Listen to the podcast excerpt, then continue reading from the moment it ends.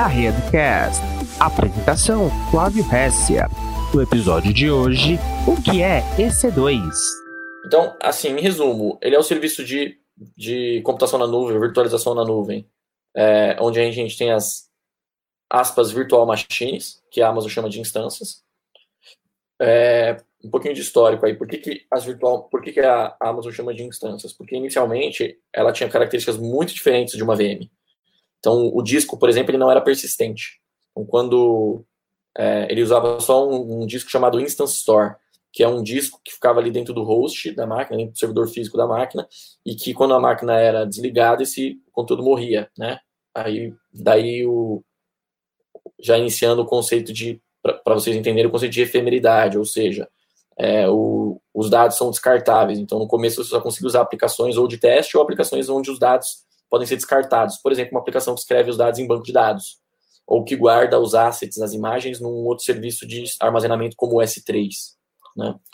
Mas depois a Amazon lançou o EBS, que é o serviço de volumes persistidos, e, e, e esse conceito é, foi quebrado, mas o nome ficou, são sempre instâncias. E outros players de cloud é, é, utilizaram o mesmo, o mesmo padrão de nomes. E aí, características do EC2, né? Ele suporta Linux rodando lá em, em x86. Suporta ARM também, isso é um, um, uma novidade. Né? Ele suporta processadores ARM também. É, ele trabalha com discos HD e SSD.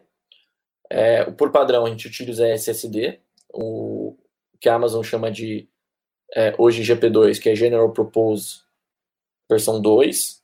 É, que é o HD com provision... por padrão, ele tem um, um, provisionamento automático de IOPS. Então, assim, é, ele foi feito para você trabalhar com burst. Então, é, você consegue fazer muito IOP por um tempo de, por um intervalo de tempo curto.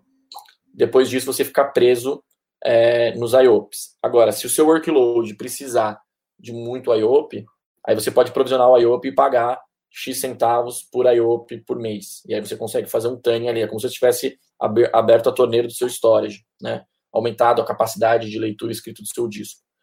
É... Mais uma vez, pessoal, o mesmo conceito, tá vendo? Se, se a sua aplicação precisa de muito IOP, aí você paga por ele, porque se não precisa, você não precisa pagar por isso. É diferente de você cobrar o tudo incluso, né? É, uma, é, um, é um, conceito que a, que a Amazon não leva. É, você tem IP público nativo, então dentro do seu serviço do EC2 ali, você, quando você sobe um EC2, você paga pelo CPU e pela memória, né? Pelo CPU, memória e rede. É o preço do centavo que você paga, a quantidade de centavos de dólar que você paga é, por segundo. Dentro desse valor já está incluso o endereço IP público, se assim você quiser. Se você não quiser utilizar IP público, você não precisa. Né? Você pode ter a sua máquina funcionando só na rede privada ali dentro da sua VPC. É, VPC, pessoal, para quem não sabe, é, é, é, um serviço que a gente vai falar é, ao longo dessa semana e da próxima, na verdade da próxima, né, porque amanhã já é sexta-feira, e o, o, o conceito é a rede virtual dentro da AWS, tá? Então o VPC é a rede da Amazon. Esse valor, o endereço público já está incluso, então seja fixo ou seja dinâmico, esse P já está incluso no valor da instância. Além disso, você tem Firewall nativo, então você tem ali o, um, um, subserviço chamado Security Group, que é como um firewall que você atacha dentro de qualquer dentro de qualquer instância. Ou outros serviços da Amazon também. Então você consegue fazer ali regra de firewall camada 4, ele é um firewall stateful, então você precisa liberar só a entrada, então se você liberou a porta 80 entrando, ou a porta 443 entrando, é, a volta você não precisa liberar, né? E aí você consegue fazer regras por origem, destino, é, protocolo e porta. Então, essas são as características básicas aí do EC2. É claro que a gente vai ao longo do, do, das sessões técnicas falar mais, mas essas são ali as características básicas. E quais são as vantagens, né? O que tem de diferente o EC2 do que um serviço de VPS, um serviço de hosting não tem, né? Um serviço de servidor dedicado, por exemplo, não tem. É, escalabilidade imediata, então assim, você pode aumentar e diminuir é, o tamanho da sua instância a hora que você quiser. É claro que para isso tem um, downtime, por questão do próprio sistema operacional, mas você consegue desligar, aumentar e ligar no segundo subsequente você passa a pagar o valor novo, ou diminuir também. Mas você pode crescer também horizontalmente, né? E aí vem um conceito que é, quem trabalha com cloud precisa conhecer, que ao invés de você aumentar o tamanho do servidor, é você aumentar o número de servidores que atendem aquele seu workload. Então, se você tem um servidor de páginas web, ao invés de você é, aumentar o tamanho do seu servidor para o dobro de memória, o dobro de CPU, você aumenta de 1 para 2 servidores, de 2 para 3, de 3 para 4, de 4 para 5. De modo que você consegue trabalhar de forma elástica. Então, quando você tiver muita carga, você aumenta o número de servidores. Quando você tiver pouca carga, você diminui. Nesse caso, se a sua aplicação suportar e se você tiver, óbvio, um serviço de balanceamento na frente, que a AWS possui é, esse serviço também dentro da, da plataforma do EC2, você não tem downtime, porque você aumenta ali o número de nós e diminui o número de nós e paga na menor granularidade possível. Então, aqui está um exemplo da quebra do paradigma, né? Então, eu tenho que parar de pensar um Primes padrão e começar a pensar que eu posso ter um servidor hoje, mas eu posso ter 200 hoje, daqui a dois minutos, daqui a três minutos. Né?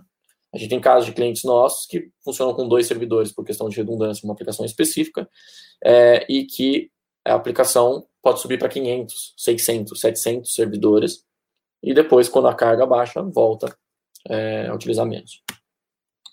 Relativamente fácil de pilotar, e a integração com outros serviços e subserviços da AWS, como o Load Balancer, é, que é o balanceador de carga. É, claro, né, é a tradução disso, né, mas é, ele integra, o, o Load Balancer da AWS, ele integra com o serviço de EC2, por exemplo, e você consegue é, criar máquinas novas utilizando outro subserviço, que é o Outscaling, que ele cria, é, o Outscaling cria novas, novas instâncias, é, e já coloca essas instâncias atrás do load balancer para que eu possa ter o meu workload escalado. É, backup é automatizado, então eu posso criar snapshot tanto manualmente, lá clicar com o botão direito e criar um snapshot de um volume, isso acontece muito rápido. É, ou automatizar para que isso seja feito, o próprio VPC que a gente falou, né? É, e um outro, uma outra vantagem que a gente entende é o próprio Pay as you go, né? Então você paga pela menor granularidade possível. Então exemplos de bilhetagem, né? É, Algumas, alguns tipos de instância você paga por hora, é, outros você paga por segundo. É, a ideia é que cada vez mais a gente pague numa granularidade menor. No começo era tudo por hora. Servidores Linux, por exemplo, hoje são por segundo. É, e disco, por exemplo, você paga via data transfer. Então você paga pelo giga trafegado. Né?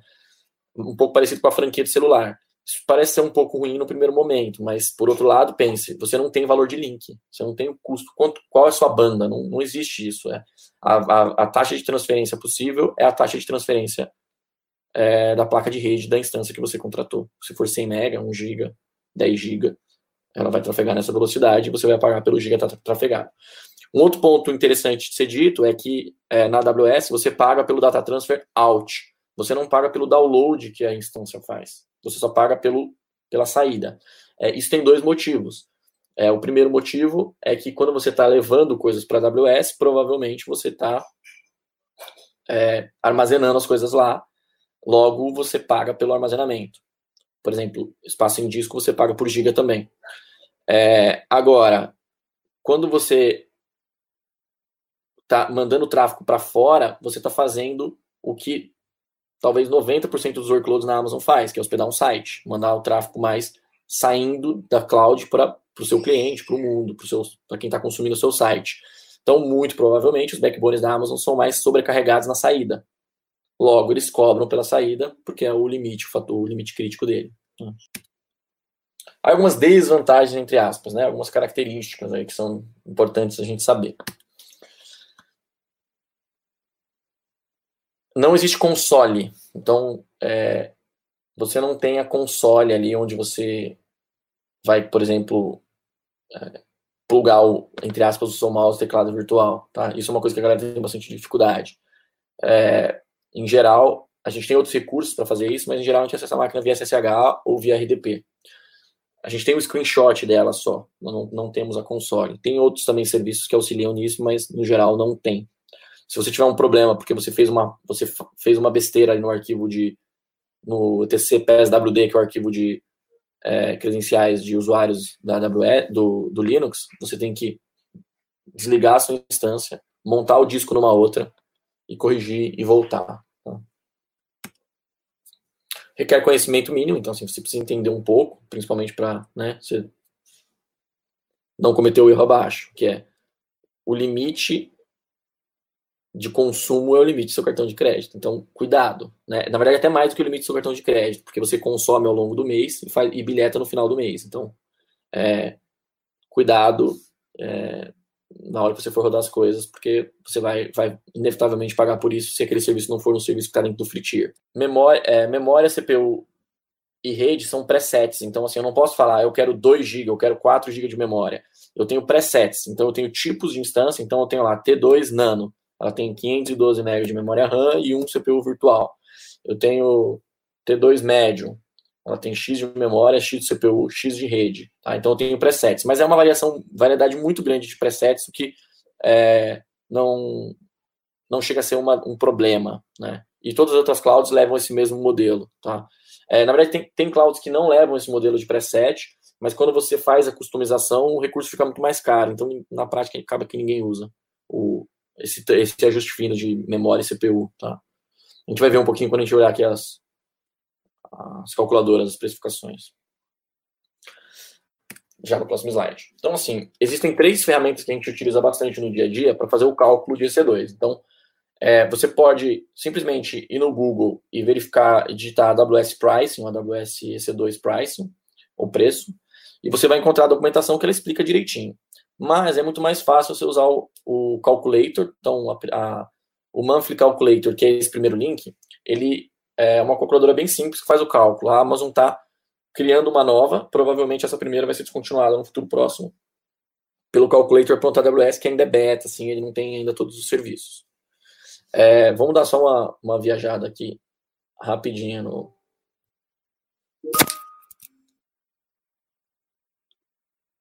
na calculadora. Então, se a gente olhar aqui a calculadora, tá vendo? Ela não é fácil, fácil de pilotar. Ela tem até a opção de você habilitar ou desabilitar o free tier aqui, né? Que em geral o free tier é para boa parte do serviço nos primeiros 12 meses. E aí eu posso vir, vir aqui e escolher uma instância qualquer, né? Então, seja Windows, seja Linux. Então eu pego aqui uma instância. É dica para quem está começando: use as instâncias do tipo T, elas são as mais baratas. Então, por exemplo, as T3 aqui, tá vendo? Então, a T3 Nano, é, o, o 3 é a família, tá? A gente vai falar bastante disso nas outras lives, mas o, o 3 é a família. É, é, a, é a versão dessa, desse, de, desse cara, né?